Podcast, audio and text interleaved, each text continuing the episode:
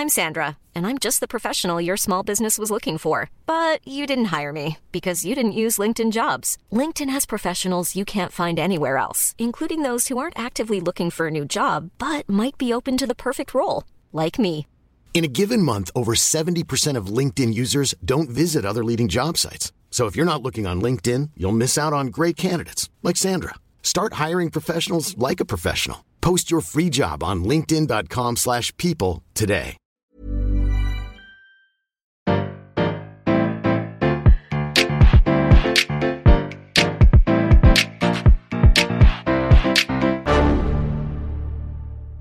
Bonjour, vous avez choisi la réponse D. Mais d'abord, écoutez la question. Aujourd'hui, dans la catégorie gastronomie, la question est pourquoi sale-t-on l'eau des pâtes C'est une habitude que tout le monde, ou presque, a. Toi aussi, je suis sûre que tu le fais. Tu ajoutes du sel dans l'eau des pâtes. Tes parents le faisaient. En plus, c'est écrit sur l'emballage qu'il faut le faire. On voit même les personnages des publicités ajouter du sel dans l'eau. Mais à quoi est-ce que ça peut bien servir? Quand on pose la question à notre ami moteur de recherche, on trouve trois réponses à cette interrogation.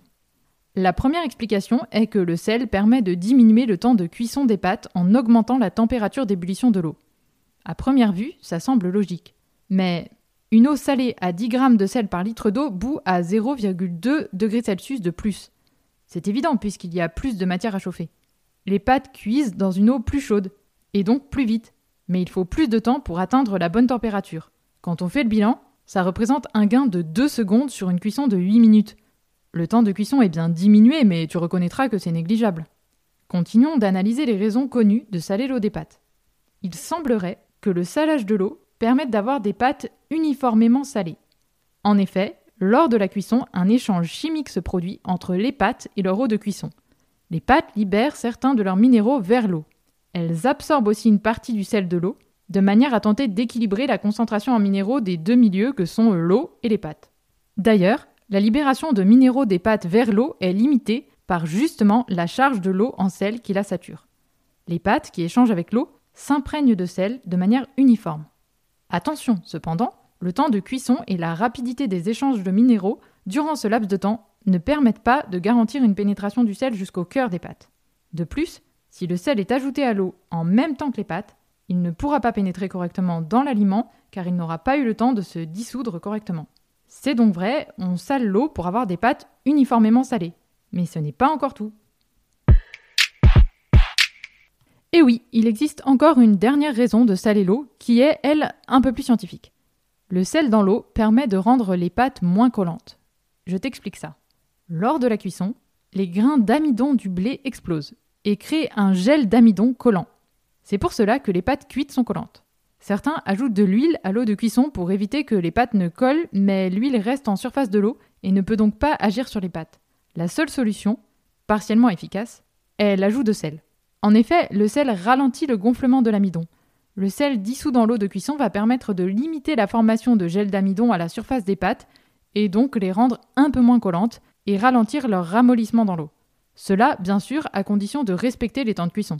Ce n'est pas miraculeux, et si la cuisson est trop longue, l'amidon éclatera quand même et les pâtes colleront. Alors, pour des pâtes parfaitement cuites, tu retiens ces astuces. Tu utilises une casserole suffisamment grande pour que les pâtes puissent s'ébattre en toute liberté dans l'eau et s'imprégner correctement d'eau salée. Tu retiens la règle d'or, en Europe en tout cas, de 10 g de sel pour 1 litre d'eau et 100 g de pâte crue. Tu ajoutes le sel quand tu veux avant d'ajouter les pâtes et tu remues l'eau pour bien le dissoudre et éviter que les cristaux de sel ne corrodent ta casserole. Quand ça bout, tu y jettes les pâtes sans oublier de mélanger de temps en temps. Et pour finir, tu respectes bien le temps de cuisson indiqué sur le paquet. D'ailleurs, je ne veux pas être directive, mais les pâtes, ça se mange al dente. Ou pas, comme tu préfères. Buon appetito Bravo, c'était la bonne réponse. Pour aller plus loin sur le sujet, retrouvez les sources en description. La réponse D est un podcast du label Podcut. Vous pouvez nous soutenir via Patreon ou échanger directement avec les membres du label sur Discord. Retrouvez toutes les informations dans les détails de l'épisode. À demain pour une nouvelle question sur la thématique Histoire des luttes.